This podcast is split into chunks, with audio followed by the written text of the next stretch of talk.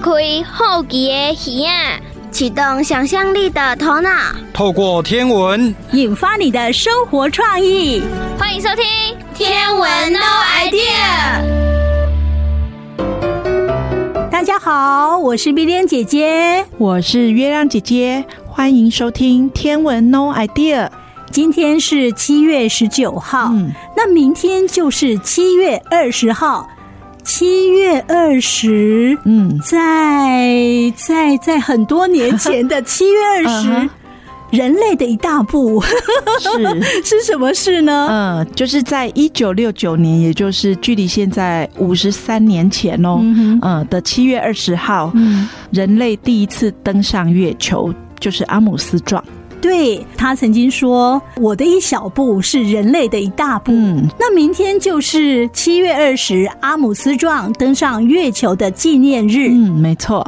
那我们有什么样配合的活动吗？嗯，其实我们在七月九号那一天呢，嗯，嗯，因为法国天文学会啊，他来信说希望邀请我们，呃，就是全世界有望远镜的人都把它带上街头，嗯，让民众来。观赏月亮，欣赏它的神奇跟感动。哦，对，所以我们嘉义市天文协会呢，就是在七月九号那一天晚上，带着五部望远镜走上街头，在文化公园呢，让很多民众都看到月亮的表面，他们都发出“哇哦，好神奇”的叫声。哦，是因为月亮啊，在望远镜下，嗯嗯，那个样态是不一样的哦。对呀、啊。好，接下来还有一件大事哈、哦，就是我们嘉义市的中央喷水池最近不太一样，好像有。太空人来了，嗯，对，他太空人降落了，对，然后呢，这个水池面呢还有星球，对不对？嗯，很酷哦。这到底是在做什么呢？其实这是要宣传我们呃即将从七月二十一开始的科学一六八的活动。嗯嗯，对，就是从七月二十一到二十五号，欢迎各位听众朋友可以来嘉义市港平体育馆，嗯，来参加我们科学一六八许多丰富精彩的活动。这个是小朋友每年都很期待的一个活动，嗯、科学一六八哈。那今年呢，科学一六八从七月二十一号就要开始了，嗯、到七月二十五号，大朋友小朋友不要错过喽哈。好，接下来呢，我们今天自然过生活要来介绍春分这个节气。嗯说到春分啊，我们就想到一句台湾谚语，嗯，每日对奔是这样吗？嗯、是，没错。月亮姐姐，你对春分还有什么印象呢？嗯，春分其实在我们嘉义市也举办了八年，已经八年的活动，就是诸罗春分天文日。所以呢，春分这个节气在我们嘉义市来讲，算是重要的天文活动。嗯、是是，没错。好，那想要知道更多有关春分的。一些习俗啦、谚语啦，还有天气的状况啦，今天自然过生活，雅雅的妈妈都要告诉我们哦。那我们现在就来听自然过生活，欢迎收听老妈的生活智慧，自然过生活。妈咪，你看这张照片上，阿里山的樱花盛开，也太美了吧！春分最大的盛会就是赏樱啦。我只看过日月潭的樱花，还没机会去看看阿里山的樱花呢。妈咪，你明年带我去看好吗？嗯，当然好喽。那我们今天呢，就先来聊聊跟樱花有关的春分的节气吧。我知道，我知道。春分，每日对分。没错，春分呢，最主要的特色呢，就是表现在天文上。春分这天呢，阳光直射赤道，全球任何地方的日夜时间都一样长。而在北极点与南极点的附近呢，可以观测到太阳整日在地平线上转圈圈的特殊现象哦。等过了这天，太阳开始呢，会向北回归线移动，北半球的白天就会逐渐变长，夜晚呢，则就会慢慢的变短了。哇，这样白天可以玩的时间又变多了耶，太太棒了吧！玩很重要啊，但是呢，你也要注意气候哦，穿合适的衣服才能玩得尽兴。在春分时节呢，虽然我们南部已经开始变热了，但是偶尔呢会有冷空气南下，所以呢，先不要急着把冬天的外套和棉被收起来哟。这个我知道，未加过未涨。破油，嗯，汤榜，你每次都忘记下一句，对不对？要到了端午节之后呢，才会真正的呢，我们一起把冬天的衣服给收起来。还有一句俗谚语说呢，这个二八乱穿衣，也是春分时节的写照哦。意思就是呢，每年的农历二月，啊，让你猜猜看，哪两个节气是二月的节气？我记得是惊蛰和春分。那八月的呢？是白露跟秋分，没有错，就是在二。八月这两个月，这四个比较特殊的节气呢，因为天气比较多变，所以呢，有的时候晴天，有的时候下雨，那有的时候温暖，有的时候冷，很容易会穿错衣服啊。所以在春分的前后，我们出门前还是要先关心一下天气会比较好哦。再来呢，这个春分呐、日夜对分，白天的时间渐渐变长了，那农夫呢必须早起下田去耕作，那。春分时节的气候变化大，气温不稳定，因此人或农作物呢，容易会在这个时候生病或是感染病虫害。如果是下雨下的比较多呢，人们才会比较容易注意到天气的变化，那适时的增减衣物呢，才不至于生病。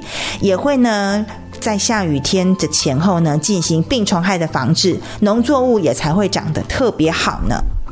前一阵子，我们早上要出门上学时，常常起雾，这也是这个季节的特性吗？嗯，没错。有一句俗谚语说呢：“春蒙拍死鬼，春蒙曝死鬼。”春蒙我知道是春天起雾的意思，那曝死鬼听起来有点恐怖哎。这个曝呢，都是台语的怕，像妈妈会去晒衣服啊，拍纱。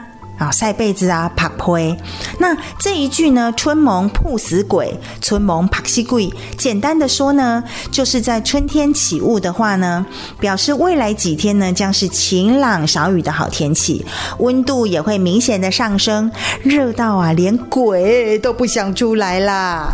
我有注意到，这春天的浓雾会出现在清晨，当太阳出现后。浓雾也就会渐渐散去了。嗯，那如果一整天都灰灰雾雾的呢？那么简单，老师都有教啊。那是霾 PM 二点五。嗯，看你整天都在玩，原来老师教的都有记在头脑里耶，不错不错。哼哼，那当然啦。好哦，那我来说个谜语给你猜一猜好吗？小白人。穿黄衣，腰弯弯，甜如蜜。猜一种春天好吃的水果。小白人穿黄衣，嗯，白白的果肉，黄黄的外皮，弯弯甜如蜜啊！我知道是香蕉。答对了。可是妈咪，香蕉一年四季都有啊。春天的香蕉有什么特别的吗？当然有啊！你忘了妈咪最常说的，要吃当季，吃当令。这个经过冬天之后采收的春蕉啊，饱满结实，口感最香 Q。香蕉的台语叫做金蕉，为什么不叫香蕉呢？什么金蕉啊？台语叫做金蕉，跟妈咪说一次。金蕉，对，因为呢，香蕉呢曾经是我们出口赚外汇的重要水果啊，一直到现在呢，日本人都还是非常喜欢我们的香蕉呢。会赚钱的水果当然是金蕉啦。阿公都有说香蕉的营养成分很高，里面有哪些营养啊？嗯，香蕉呢被称为快乐之果，因为呢它里面含有很多色氨酸，这是天然的氨基酸哦，可以帮助大脑制造快乐的感觉，帮助人放松，还可以降低焦虑的感觉呢。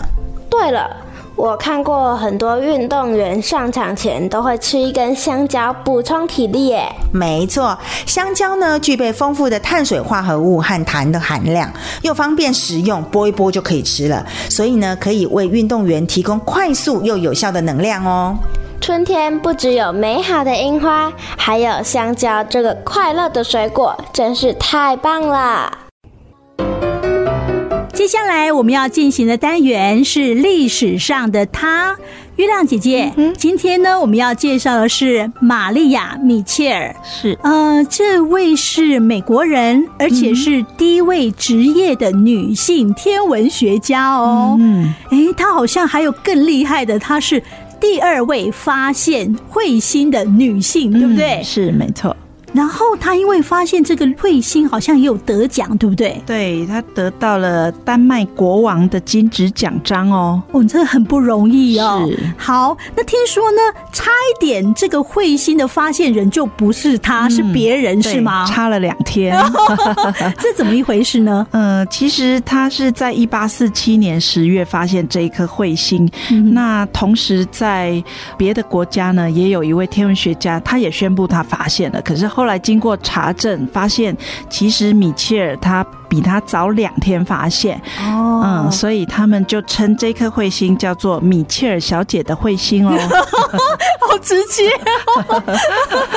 哦，好详细的介绍，我们现在就来听。历史上的她。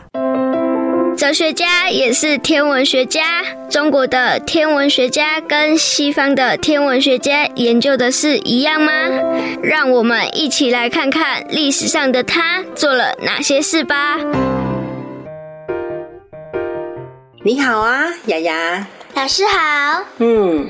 上周我去武林富野度假村玩呢，嗯、而且运气很好，看到满天的星星哦。哇，真好哦！那里光害很少哦。来，送你一句话。嗯，哪一句？嗯，天文学家玛丽亚·米切尔说：“不要只把星星当作是个会发亮的点而已哦，试着去探索无尽的宇宙，要追寻每件事的真相。”嗯，谢谢老师。嗯嗯，那今天就讲他的故事好不好嘞？好。没问题，马上开始历史上的她，玛丽亚·米切尔的故事。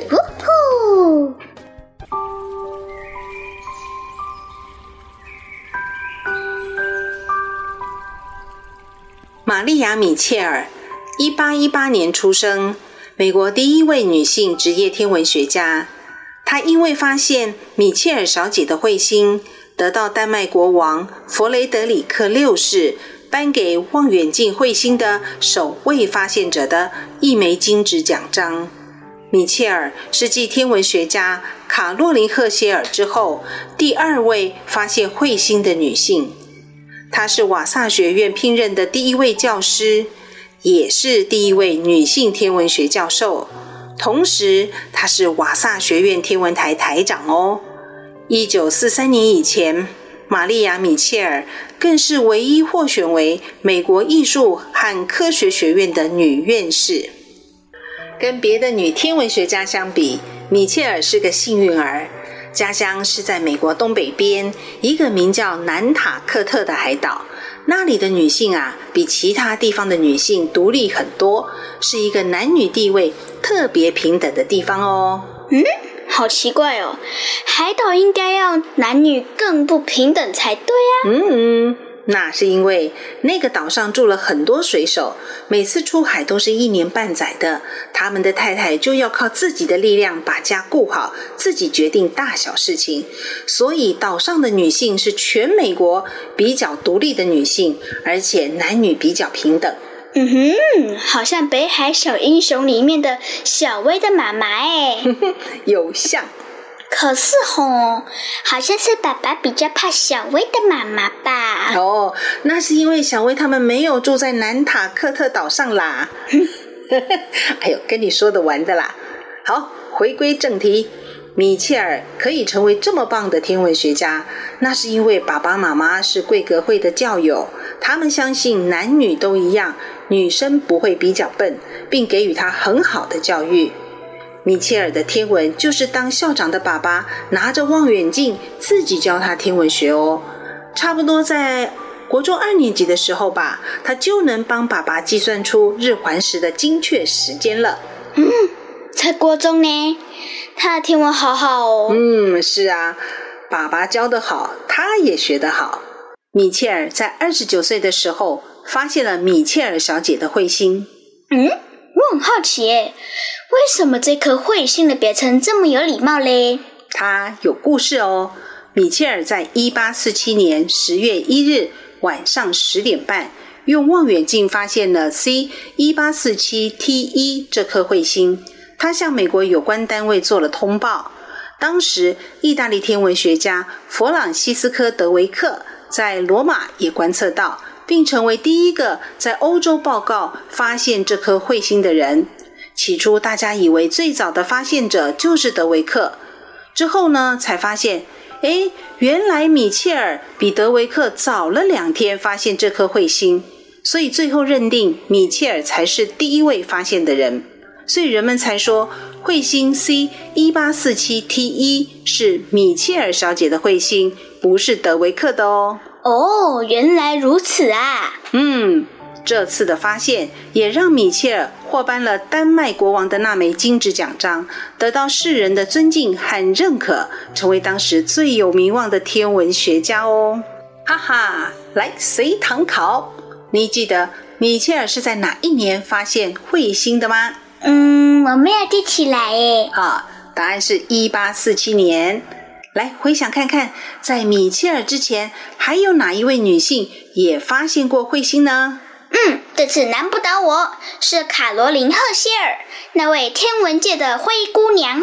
是的，卡罗琳·赫歇尔过世的前一年，米切尔小姐的彗星被发现了，所以卡罗琳·赫歇尔是有机会知道世界上出现第二位发现彗星的女生哦。哦，他们应该会为自己还有对方感到骄傲的。嗯，我想一定是这样的。你知道吗？这座天文台是米切尔的实验室、教室，也是他生命中最后二十年的家哦。你是说他住在天文台里面呢？是啊，这是学校聘请他的时候给他的教师福利和特权哦。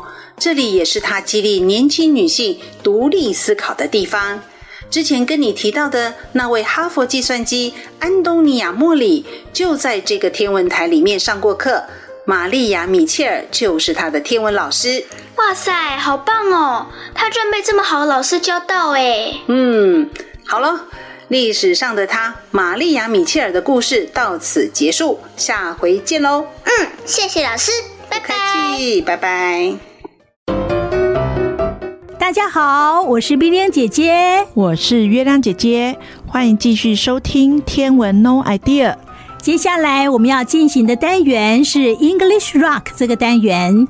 月亮姐姐，我们这个礼拜呢都是在介绍呃英语的 Sunday、Monday，好、嗯、星期几这样的一个来源。嗯、听起来呢，觉得说，哎，让我们更了解说，哎，为什么？礼拜天要叫 Sunday，嗯、这个由来是什么？嗯哼，更清楚了。所以以后我们在讲在记的时候，就比较有印象，嗯、不容易忘记。对，接下来今天我们要介绍的是 Wednesday and Thursday 的来源，就是礼拜三、礼、嗯、拜四的由来哈。这个好像跟北欧神话有关系，是吗？嗯，没错。像礼拜四呢，就是跟雷神索尔有关系哦。哦，好期待哦！到底详细是什么呢？我们现在就来听 English Rock。Hi, hi, hi! We're English Rock. English Rock. Welcome to our channel. English Rock and Rock English. Hey, hey, hey! Welcome to English Rock. English Rock. Let's rock English. Do you know how many days are there in a week? 你知道一周有几天吗？Of course, I know. 我当然知道啊。Then tell me. 那你跟我说啊。There are seven days in a week. 一周有七天啊。That's right. And last time we talked about where Sunday, Monday, and Tuesday came from, right? 没错。 我们上周也有谈过星期天、星期一和星期二的由来吧 ？That's right。对啊，古巴比伦人建造七星坛祭祀星神。七星坛分七层，每层都有一个星神，从上到下依序为日、月、火、水、木、金、土等七个神。We have already known where the name of the Sunday, Monday, and Tuesday came from. 我们已经知道星期日、星期一和星期二名字的由来了。Could you tell me more about the stories? 你要不要再帮我复习一下这故事啊？Sure，没问题呀。Sunday 星期日 comes from the idea of sun's day。星期日源自于太阳的日子。Sunday, Sunday 就变成了现在的 Sunday 星期日，而星期一 Monday 和星期日很像，是由月亮的日子 Moonday 变过来的。Tuesday 则是为了向战神泰尔致敬，从原本的 Thursday 变成了今日英语所用的 Tuesday。That's right，没错，你的记性真好诶。Of course，那是当然的。And I remember that you are going to tell me the stories about Wednesday and Thursday。而且啊，我还记得你今天要告诉我有关星期三和星期四的故事啊。Sure，没问题啊。How many days are there in a week? There are seven days in a week. There are Sunday, Monday, Tuesday, Wednesday. Thursday, Friday, and Saturday。 一周有七天，分别是 Sunday 星期天或星期日，Monday 星期一，Tuesday 星期二，Wednesday 星期三，Thursday 星期四，Friday 星期五，and Saturday 星期六。How smart I am！哇，我超聪明的。That's right，没错。以古巴比伦人的七个星神来说，那星期三和星期四分别是什么神呢？嗯，日月火水木金土。日月火分别是星期日一和二，那星期三和四就是水和木了吧？That's right，没错。Do you remember what the names of 水星 and 木星 in English？呃、uh,，Mercury and Jupiter 是 Mercury 和 Jupiter 吗？That's right，对，水星是 Mercury，and 木星 is Jupiter。哦、oh,，Mercury and Jupiter，but they don't sound like the name of Wednesday and Thursday。原来水星叫 Mercury，木星是 Jupiter。可是这两个音听起来和 Wednesday 星期三 跟 Thursday 星期四的音完全不同诶。That's right，你说的对。Let's begin with Wednesday。那我们就先从星期三来说起吧。Wednesday came from the Germanic language and had the same meaning as Rome god Mercury. Mercury was also called Swift Wooden。星期三在古罗马时代。也称为 Mercury， 这个名称的概念其实就相当于是日耳曼语当中的 Swift Wooden，也就是飞快的 Wooden 的意思。Wooden 是日耳曼神话当中的一个神的名字。Who was Wooden？Wooden 是谁啊？星期三 Wednesday 其实原本的意思呢是主神之日，也就是 Wooden's Day，它就是源自于北欧神话当中最高的主神。Odin，也就是 Wooden 的意思。Got it，知道了。Let me guess。Wednesday came from Swift Wooden Day，right？我猜猜看。呃，星期三 Wednesday 是从 Swift Wooden Day 来的，对吗？嗯，pretty close，很接近哦。So this day, which started out in Latin was Dies Mercury, became Woden's Day in Old Germanic, eventually becoming Wednesday in English. 星期三叫 Wednesday，其实就是从 Woden's Day Wouldn't day wouldn't 的日子变过来的哦。Wouldn't stay, wouldn't stay, Wednesday。Wouldn't 的日子变成了星期三。That's right，你说的对。How about Thursday？那星期四呢？ 这个名字又是如何来的？It came from Jupiter. It also known as Jove. Is the superior Rome god and patron of the Rome state. He is the god that created thunder and lightning.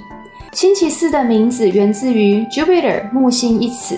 Jupiter 在古罗马时代被认为是比较厉害的神，他的名字叫做 Jove。 他主要是掌管和制造打雷跟闪电的神明。Isn't that 雷神？I remember that his name begins with T H something。听起来好像是雷神吧？对吗？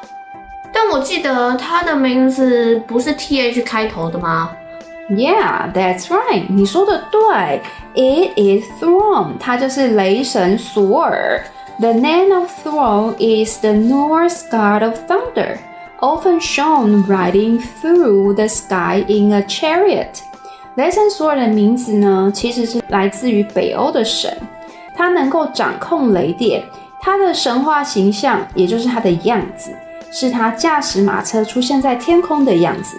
So Thor was Jove, and Jove came from the idea of Jupiter, right? 所以，索尔就是 Jove，而 Jove 源自于 Jupiter 木星，对吗？That's right，你说的对。Therefore, Thursday was from this Norse god and became Thor's Day and eventually Thursday. 对啊，所以星期四其实就是雷神索尔的日子，Thursday，Thursday，最后就变成了 Thursday，星期四了。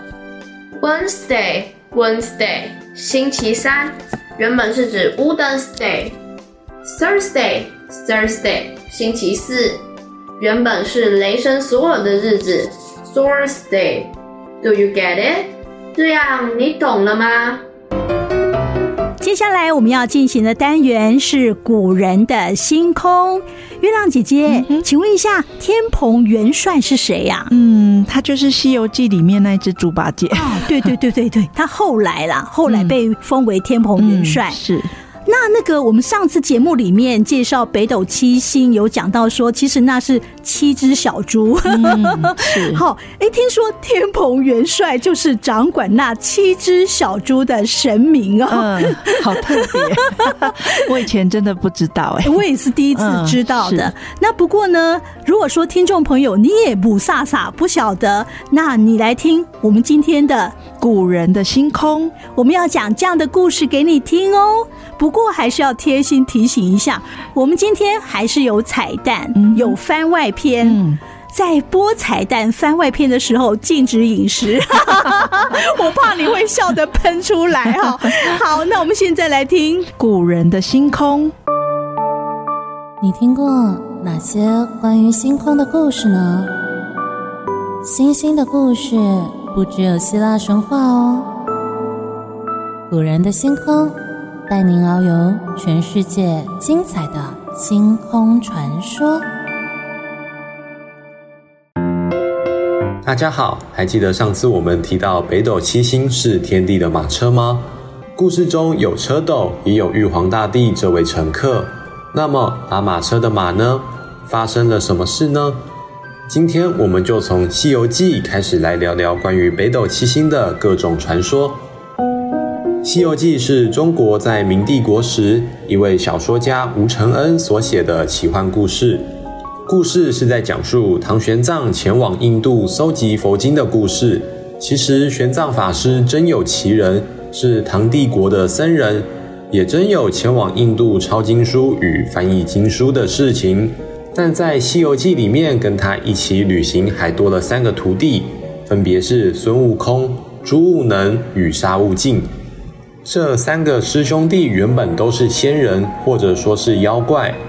今天我们会提到的就是孙悟空与猪悟能，也就是猪八戒。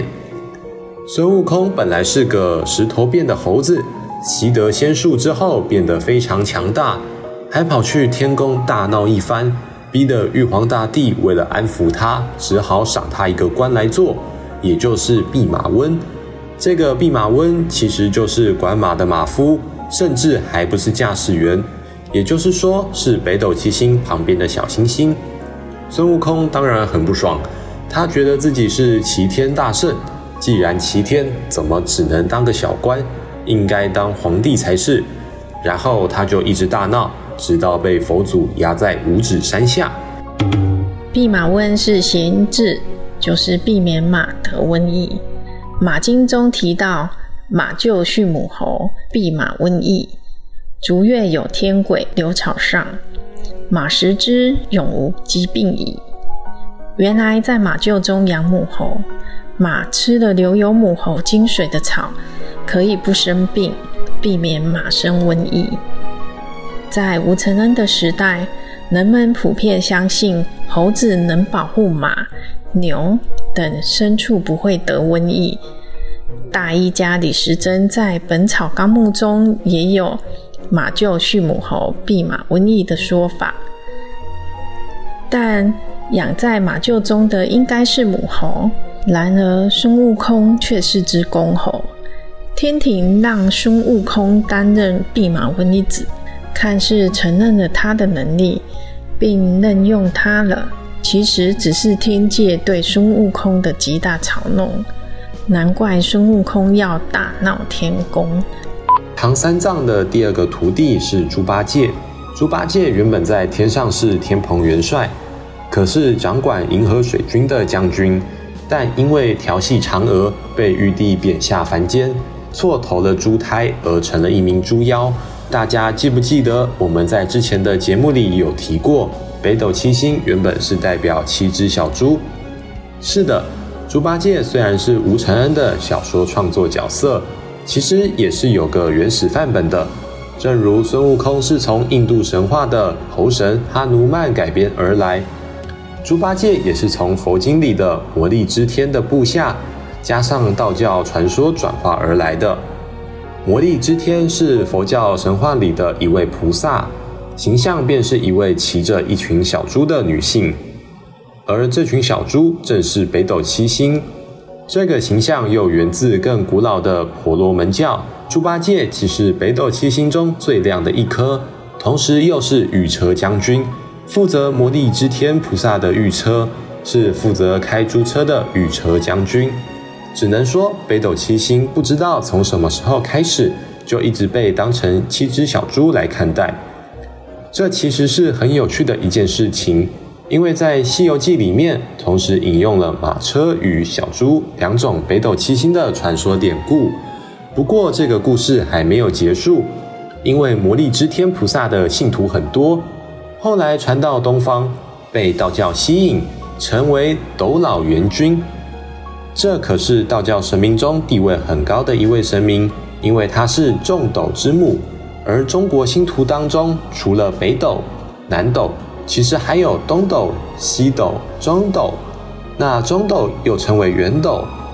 这北斗众星的母亲就是斗老元君哦。当然，斗老元君的坐骑就是猪。这么说起来，北斗七星其实不是马车，而是猪车才对啊。不过猪车听起来就不大帅气了，而且历史上应该没有人真的用猪去拉车的。嘿，别走开哦！今天还是有彩蛋哦，来一个猪八戒的番外篇。《西游记》中的猪八戒原型是天蓬元帅，天蓬指的是玉帝的御车。所谓的天蓬元帅是掌管玉帝御车的元帅。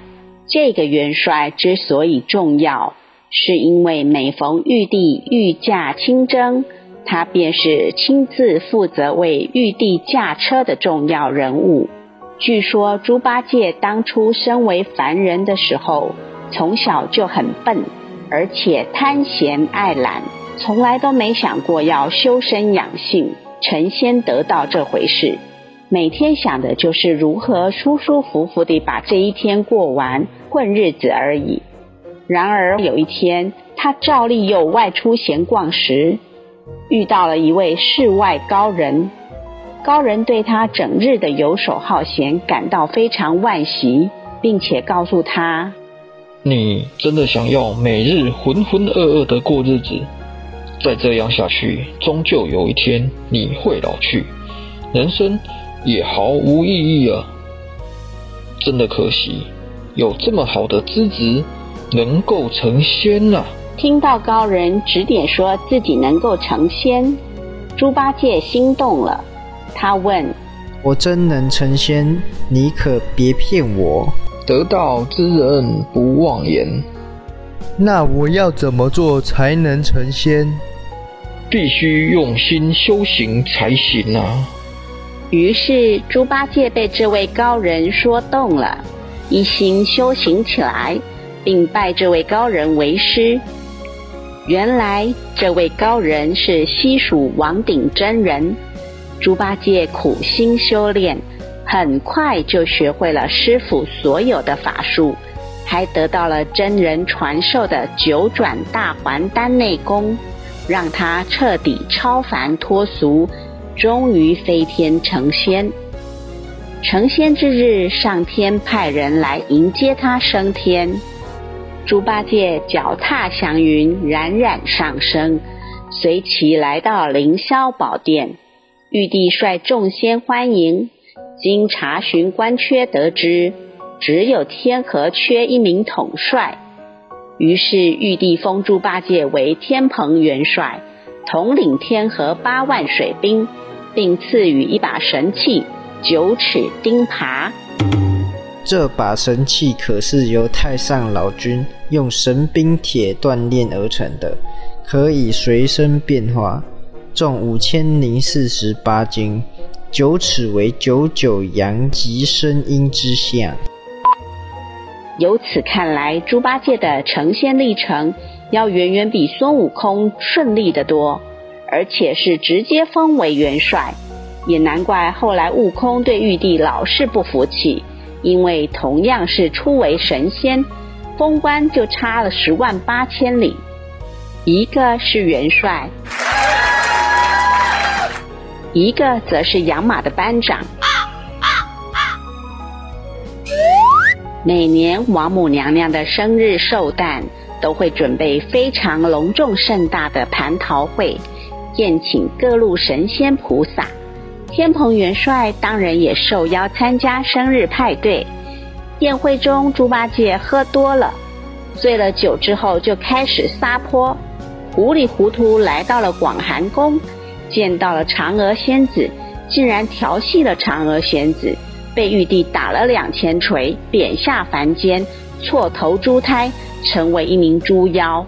后来受到观世音菩萨点化，取名八戒，便出家随了唐僧西天取经，作为唐僧的第二个徒弟，法号悟能，一路上和悟空担起保护唐僧的重责。最终完成取经大业，被如来册封为净坛使者。哇，快乐的时光总是过得比较快，我们又到了节目的尾声了。不过呢，今天听完节目，我有一个任务，我很想做，就是。赶快上网去填有奖征答，嗯嗯、啊！不晓得月亮姐姐，嗯、你有没有去参加这个有奖征答呢？有啊，我都是第一个，我才是第一个。不过呢，呃，大家不用紧张，我们不是在比第一，我们是在比积分，嗯、就是说你填答，你到底答对了几题？嗯、当然，你答对的越多，积分越高，对不对？嗯、我们分成两阶段，对不对？嗯、好，是。那我们第一个阶段呢，大概。是在九月前，好，是一个阶段。那九月之后又是另外一个阶段的开始啊，所以不要浪费每一次的填答机会，因为呢，大家分数好像都很接近，对不对？对啊，因为大家都很认真听我们的节目。对，所以你少答一次，你就哦，那个分数就差很多了。是 鼓励所有的大朋友小朋友听完节目，尤其是啊星期二二之后呢，可以上网去填答参加有奖征答。不过要上哪一个网站呢？嗯，大家可以上我们侏罗城星空网站哦。哦，对，那这个题目呢，会在今天节目播完之后会出现。嗯、好，在个这个网站之前是看不到的。嗯、好，你不能够先跑。嗯、好，那但是呢，哎，这个题目呢，每一周的题目都是在当周的礼拜天中午就会下来了，嗯、我们就开始计分数啊、哦。所以呢，请你在这个期间赶快填答。下个礼拜又是下个礼拜新的题目了哈。好，那我们记得哦，赶快。在上网侏罗城的星空网站去进行有奖征答，累积分数拿奖品哦。好，那我们今天节目就进行到这里了，非常感谢大朋友跟小朋友的收听。我们下个礼拜一同一时间中午十二点，欢迎继续收听天文 No Idea，拜拜拜拜。文化部影视及流行音乐产业局补助直播。